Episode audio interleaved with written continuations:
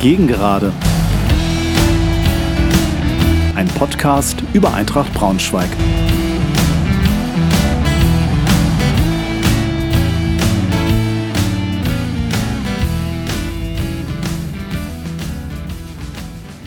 Hallo und herzlich willkommen zur vierten Folge meines Podcasts. Freue mich sehr, dass ihr wieder dabei seid. Die heutige Folge dreht sich um das NFV-Pokalspiel gegen Drochtersen-Assel und um den elften Spieltag in der dritten Liga, unser Auswärtsspiel gegen Bayern 2. Ich selber war beim Pokalspiel gegen Drochtersen-Assel nicht dabei, deshalb habe ich mir hierfür ein bisschen Unterstützung geholt. Das übernimmt heute der Kevin, den kennt ihr natürlich alle vom Podcast Eintracht lebenslang – und wenn ihr mal auf Twitter seid, da kommt ihr sowieso nicht an ihm vorbei. Denn er ist im positivsten Sinne ein absoluter Fußball- und Eintracht-Verrückter. Der hat mehr Spiele gesehen als Bussi, weil er neben den Spielen der ersten Mannschaft auch noch alle Spiele der zweiten Mannschaft anguckt.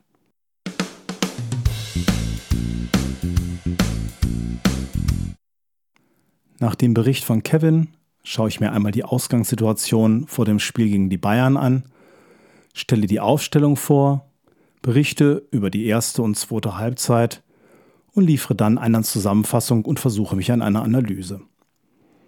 Anschließend philosophiere ich ein bisschen darüber, was mich nachdenklich stimmt, aber auch was mich hoffnungsfroh stimmt. Natürlich gebe ich euch noch einen Ausblick auf das nächste Spiel und lasse ganz am Ende mal wieder den Tribünentrainer in mir sprechen. Das heißt, was würde ich tun, wenn ich Christian Flütmann wäre?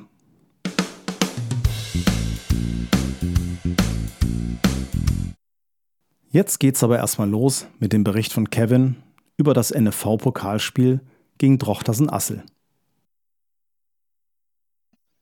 So, dann übernehme ich einfach einmal. Der liebe Thomas hat mich gebeten, ich bin übrigens der Kiwi, er hat mich bestimmt von Twitter.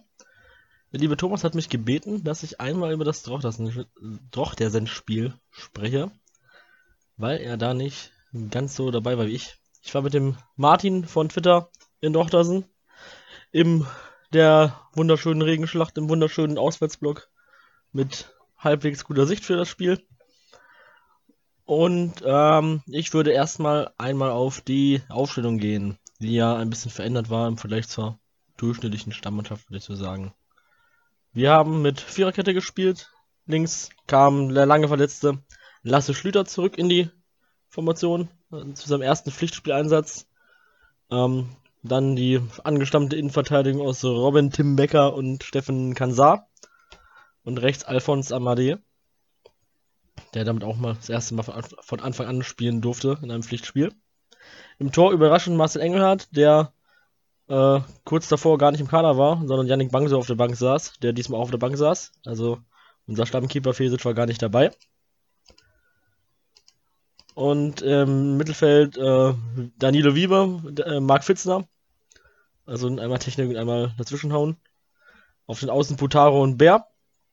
Zehner Kobilanski und Stürmer Ademi. Eingewechselt wurden dann später noch ähm, Nick Poschwitz, Manuel Schwenk, äh, der noch eine Rolle spielen sollte, und Benjamin Kessel. Ging erstmal ganz ereignislos los, die ersten paar Minuten. Ist eigentlich nicht viel passiert.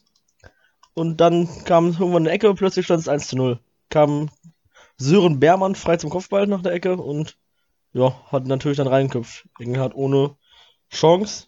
Und die erste Halbzeit war auch allgemein ziemlich schwach. Also da ging's, ging wenig nach vorne und hinten, gerade die Außenverteidiger, waren dann doch, ja, oft einmal im Hintertreffen, sind oft hinterhergelaufen. Also Amado und Schlüter konnten sich da defensiv nicht für weitere Startelf-Einsätze empfehlen. Offensiv ging es dann so einigermaßen, da waren sie dann ein bisschen dran beteiligt, aber defensiv, naja, gegen Regionalligisten, der zwar Titelverteidiger war, aber halt immer noch Regionalligist war. Ähm, ja, dann hat der Kubilanski, der ja eine Chance bekommen hat, äh, sich zu beweisen, ob er auch Einsatz zeigen kann, hat irgendwie aus gefühlten 40 Metern einfach den Ball in den Winkel geknallt. Und dann ging es mit dem 1 zu 1 in die Pause. Äh, ja, nach einem Lattentreffer von Drochtersen noch ja, einigermaßen okay. Nicht unverdient jetzt, aber man hätte durchaus sich auch mehr Gegentor kassieren können.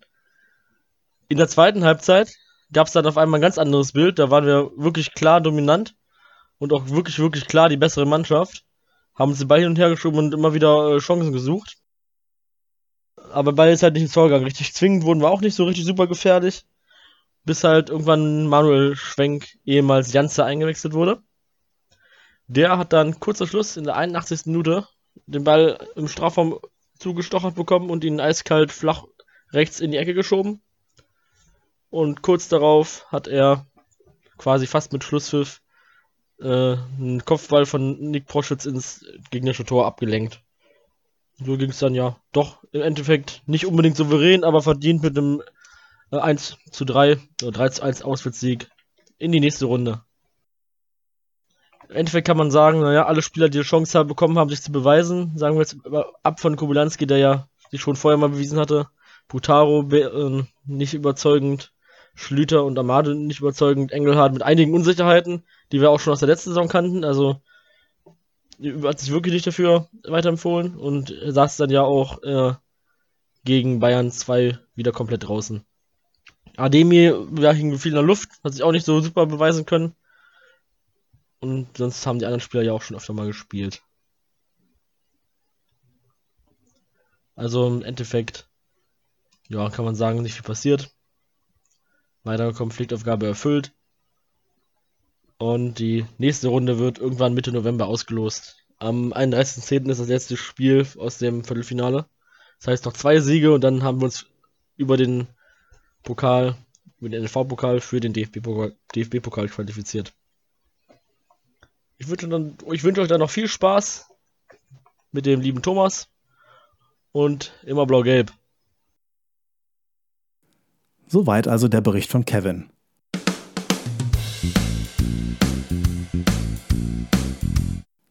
Die Ausgangssituation vor dem Spiel gegen die Bayern.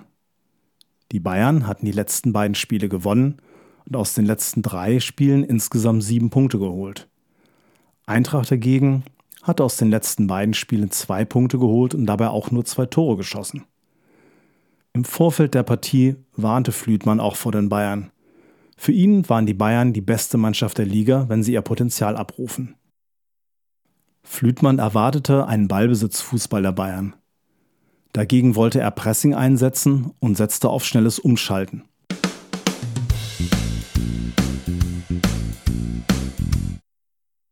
Schauen wir uns dann mal die Aufstellung gegen die Bayern an. Flütmann nahm erneut eine Systemänderung vor und wechselte das Personal. In Kansa konnte wegen einer Erkältung nicht mitwirken, war entsprechend nicht im Kader. Otto und Proschwitz setzte er auf die Bank.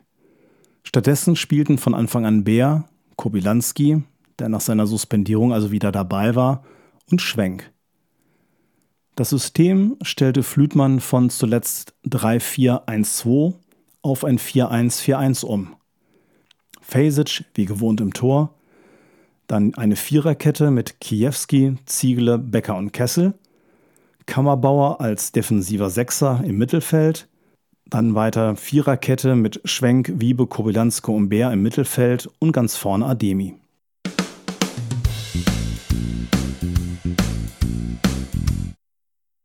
Die erste Halbzeit gegen die Bayern.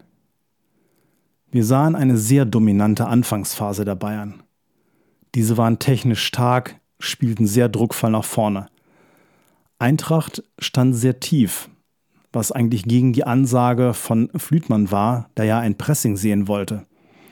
Und prompt gab es auch in der sechsten Minute schon die erste Großchance für die Bayern, wo Fesic eine super Parade zeigte und das Ding noch rausholte. Wie beschrieben wollte Flütmann eigentlich Pressing sehen und dann schnell umschalten. Und tatsächlich nach den schwierigen Anfangsminuten stellte sich dann auch mehr und mehr dieses Pressing ein.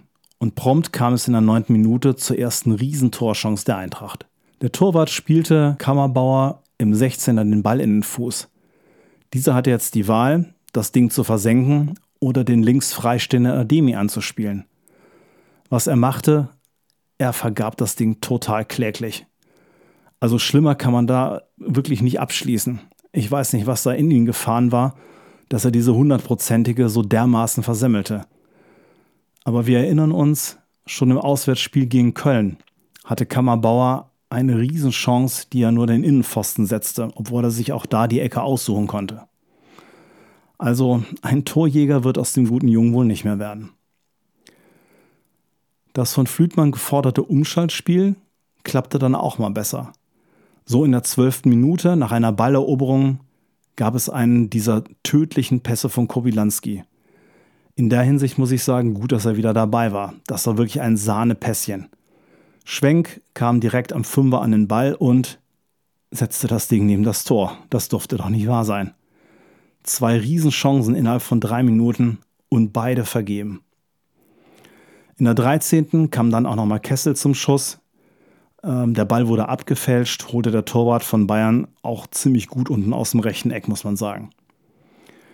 In der 15. dann passierte das, was, ich muss jetzt 5 Euro ins Phrasenschwein packen, so oft passiert, wenn du vorne die Dinger nicht reinmachst.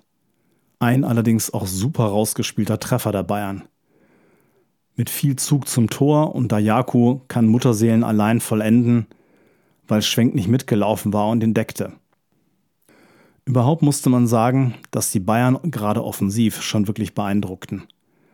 Also was die technisch drauf hatten, was die an Ballstaffetten abzogen, à la Bonheur, das war schon wirklich richtig gut. Natürlich kam ihnen da entgegen, dass sie zum Beispiel mit Davies einen erfahrenen Bundesligaspieler dabei hatten, oder zumindest einen Spieler, der schon Bundesliga-Erfahrung gesammelt hatte. Und immer wenn dieser Davis anzog, dann wurde es wirklich brandgefährlich. Der war kaum zu stoppen. Bayern hatte in der ersten Halbzeit allgemein mehr Spielanteile. Eintrachts Spiel wurde schon besser, war aber mal wieder so ein bisschen geprägt von Ballverlusten in den, in den, in den schlechtesten Momenten. Ein Ausdruck davon war, dass Bayern nach, bereits nach 25 Minuten fünf Ecken hatte. Allerdings die Defensive von Eintracht stand schlussendlich jetzt stabiler, auch wenn nach vorne so der ganz große Zug zum Tor nicht mehr zu erkennen war. So ging es mit einem 1 zu 0 Halbzeitrückstand in die Pause.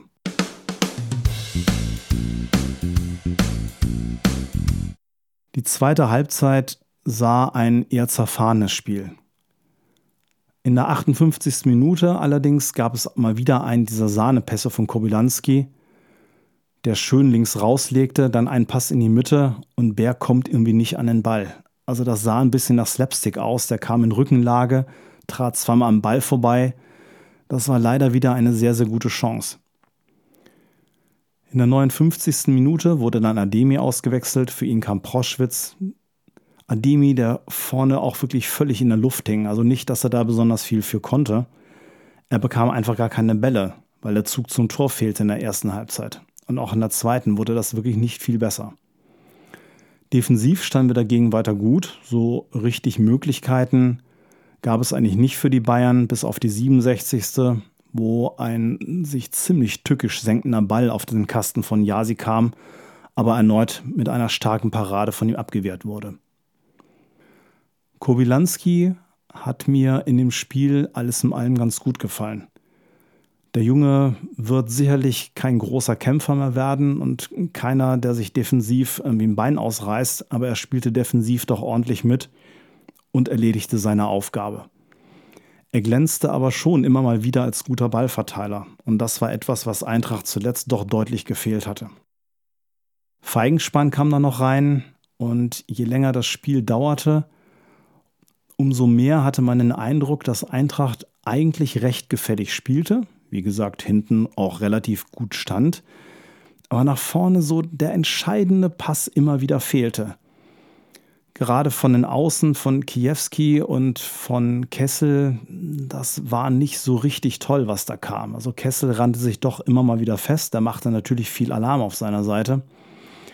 Und von links von Kiewski die Flanken, naja, da bereiten wir mal ein Tuch des Schweigens drüber. Wie es gehen kann, zeigt der Eintracht dann nochmal in der 77. in der 77. Minute. So konnte man die Bayern eigentlich bezwingen wieder gut funktionierendes Pressing, schnell zügig nach vorne gespielt und Feigenspahn hatte eine gute Schussmöglichkeit. Auf der Gegenseite in der 85. Fried fast mit der Entscheidung, da rutscht er ganz, ganz knapp am Ball vorbei. So richtig gefährlich wurde es für die Bayern nicht mehr. Am Ende kam Jasi nochmal mit nach vorne, kam nicht mehr rechtzeitig zurück. Und dann gab es da so einen Sonntagsschuss aufs Tor. Naja, ist eigentlich egal, ob du das Ding dann in der Nachspielzeit mit 1 zu 0 oder 2 zu 0 verlierst. Verloren haben wir das Spiel unnötigerweise leider auf jeden Fall.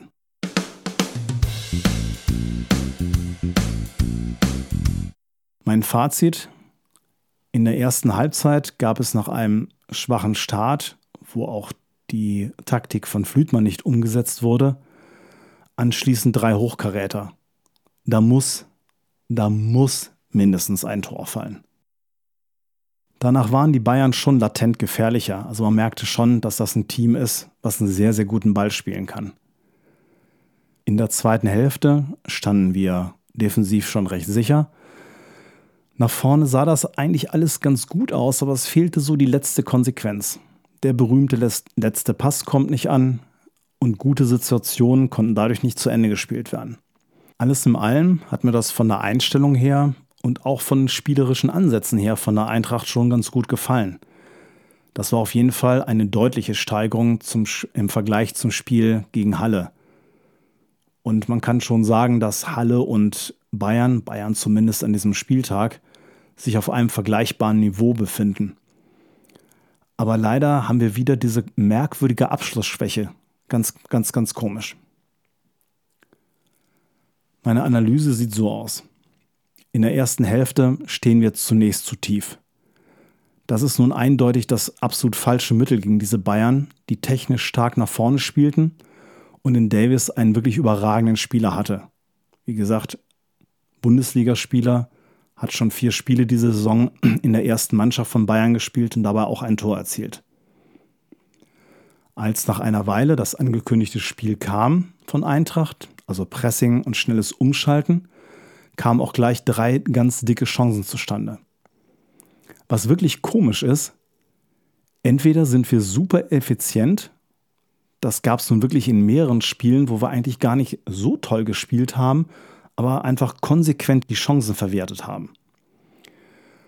Es ist für mich einfach nicht nachvollziehbar, wo in Spielen, wo wir einen sehr guten Auftritt, wie gegen Köln, oder einen recht guten Auftritt, wie jetzt gegen die Bayern haben, diesen Chancenwucher betreiben. Schwenk, der eigentlich ein ganz gutes Spiel gemacht hat, der wirklich auch für Schwung gesorgt hat, macht da mal wieder den Janzer.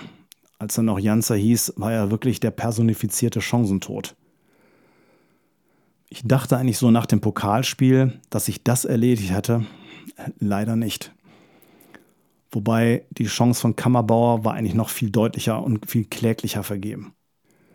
Wir standen anschließend etwas höher und dann wurde es nach hinten auch besser. Also die Bayern waren zwar weiter latent gefährlich, aber eigentlich sah das defensiv dann ganz gut aus.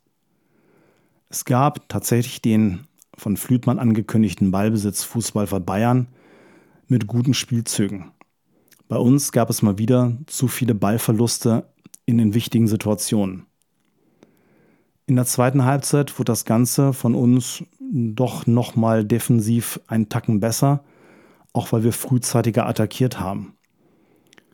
Kobilanski hat man gesehen, ist nach vorne doch auf jeden Fall ein sehr wichtiger Spieler. Der spielte mehrere gute Pässe, darunter auch einen wieder von seinen tödlichen, die zu der Riesenchance von Schwenk führte. Er wird, wie gesagt, keine Kampfsau mehr werden. Aber sein Einsatz war okay aus meiner Sicht. Für die Offensive im Moment absolut unverzichtbar. Er ist ein Ballverteiler und vor allen Dingen ist er der Mann für die Überraschungsmomente im Spiel.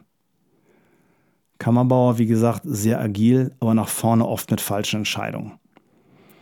Überhaupt fehlte vorne so die letzte Konsequenz, was eigentlich etwas ist, was uns in, der Anfangsphase der Saison ausgezeichnet hat. Der berühmte letzte Pass. Aber es wurde immerhin versucht, Fußball zu spielen, was gut ist. Also gerade in der zweiten Halbzeit wo wir gerade so im letzten Drittel der Spielzeit doch viel auf lange Bälle gesetzt haben, wurde auch heute weiter konsequent versucht, Fußball zu spielen. Was sehr auffällt, mir fehlt in der Zentrale eine echte Führungspersönlichkeit. Bernd Nerek und Stefan Fürstner sind trotz einer ja eigentlich ganz guten Besetzung in, dieser, in diesem Mittelfeld ganz offenbar sehr schwer zu ersetzen. Also gerade von Nerik bin ich eigentlich immer wieder begeistert. Auch wenn der zuletzt, als er noch spielte, vielleicht nicht mehr so die ganz riesengroße Formkurve hatte. Aber er strahlt eine Dominanz aus und er oder Fürstner können ein Spiel kontrollieren und können ein Spiel auch ordnen. Kammerbauer ist ganz gut, aber er hat weniger Biss, das sehe ich so an seiner Körpersprache. Er strahlt weniger Dominanz aus. Da könnte ich mir vorstellen, dass es ganz gut wäre, vielleicht doch wieder ein Fitze spielen zu lassen.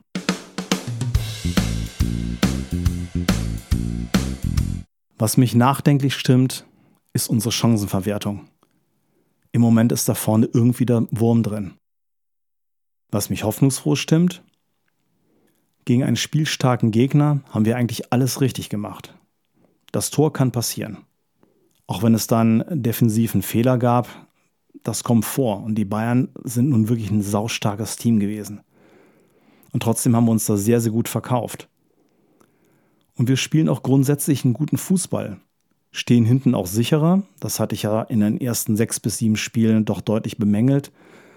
Also diese Pleiten, Pech und Pannen haben jetzt hoffentlich mal aufgehört und gehören der Vergangenheit an. Also alles in allem bin ich eigentlich relativ optimistisch im Moment, was das nächste Spiel oder was die nächsten Spiele so angeht.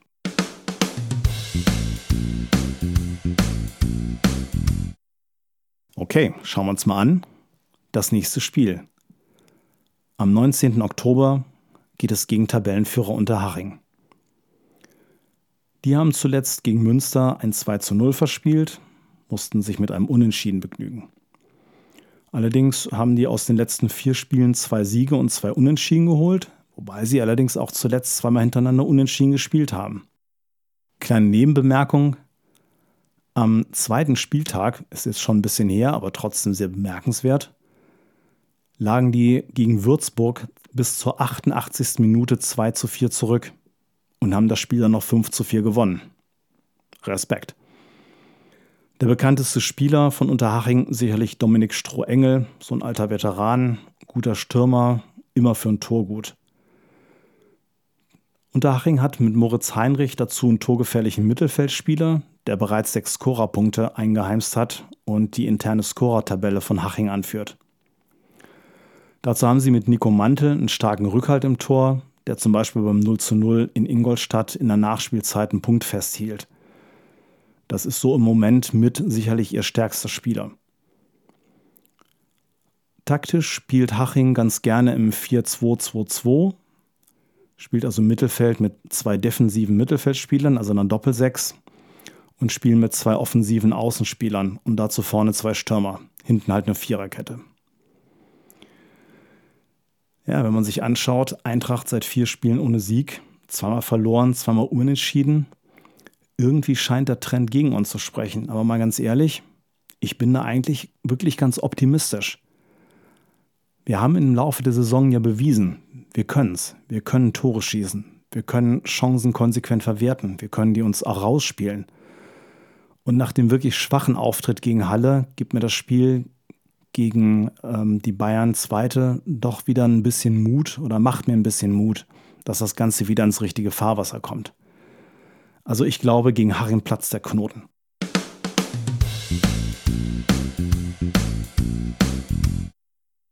Wenn ich also mal den Tribünentrainer in mir sprechen lasse, ich habe gegen die Bayern wirklich viel Gutes gesehen. Flütmann hatte eine gute Idee, die bei konsequenter Umsetzung auch wunderbar funktioniert hat. Wir haben Spieler, die Tore machen können. Jetzt vielleicht nicht unbedingt Schwenk und Kammerbauer, aber da gibt es ja genug andere. Und ganz ernsthaft, irgendwann muss der Knoten wieder platzen. Ich glaube an dieses Team und ich bin wirklich optimistisch. Wir hauen Haching weg. Taktisch würde ich dabei auf ein 4-1-3-2 setzen.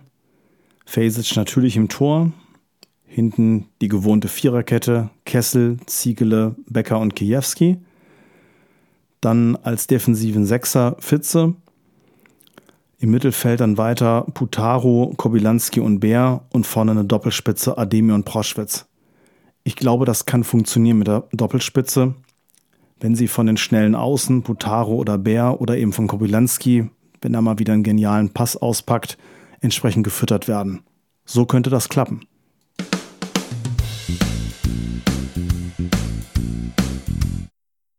Das war's schon wieder für heute. An dieser Stelle nochmal ein ganz, ganz großes Dankeschön an den Kevin für seinen Bericht über das Pokalspiel gegen Drochtersen Assel. Freue mich sehr, dass ihr wieder dabei gewesen seid und hoffe, es hat euch ein bisschen Spaß gemacht. Tschüss, macht's gut.